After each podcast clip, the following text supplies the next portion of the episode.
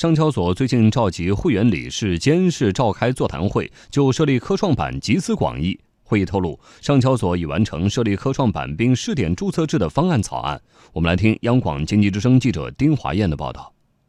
最近，资本市场几乎被科创板刷屏，隔几天就会有新动态。昨天传出的最新消息是，上交所召集会员理事监事举行座谈会，上交所理事长黄宏元、总经理蒋峰以及相关业务负责人出席。十一家会员主要负责人围绕科创板发行上市标准、发行承销方案、交易制度、持续监管以及注册制试点实施方案等议题逐一进行讨论。会议透露，之前上交所已经完成设立科创板并试点注册制的方案草案，将尽快综合这次座谈会以及市场各方的意见建议，对草案进行修订完善。下一步，上交所将按照证监会的统一部署，以直针朝夕的精神，加快各项准备工作，种好这块资本市场的试验田。在这块试验田上，科创板和注册制将结合在一起。对此，上海证券交易所发行上市中心总经理魏刚怀有诸多期待。他此前表示，也希望能够在明年上半年能够见到成效。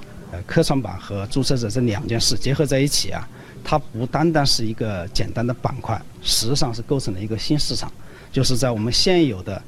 这个几个板块市场的基础之上，我们做一次增量的改革。根据上交所披露的信息看，会议形成了一些方向性的原则。比如设立科创板并试点注册制，应以市场化为导向，以平稳试点为目标，要加大创新试点力度，实行标准更加公开，程序更加透明，责任更加明确，发行成交定价约束更加有效的发行上市和注册审核。虽然目前科创板的上市公司标准还没有敲定，各地相关部门早已经行动起来。作为设立科创板的载体城市，上海在科创板的推进当中走在最前面。上海浦东新区金融服务局局长张红表示。已经设立了科创板企业的候选企业库，已经建立了科创板的后备企业数据库。通过对它加大服务、扶优、优先推荐，建立一个这样的上市的一个快捷、便捷的一个通道，争取他们能够在科创板上市过程中赢得先机。除此之外，上市公司也摩拳擦掌备战科创板。到底什么样的企业才能拔得科创板的头筹呢？中国人民大学金融与证券研究所联席所长赵锡军认为，所谓科创是科技与创新的结。合，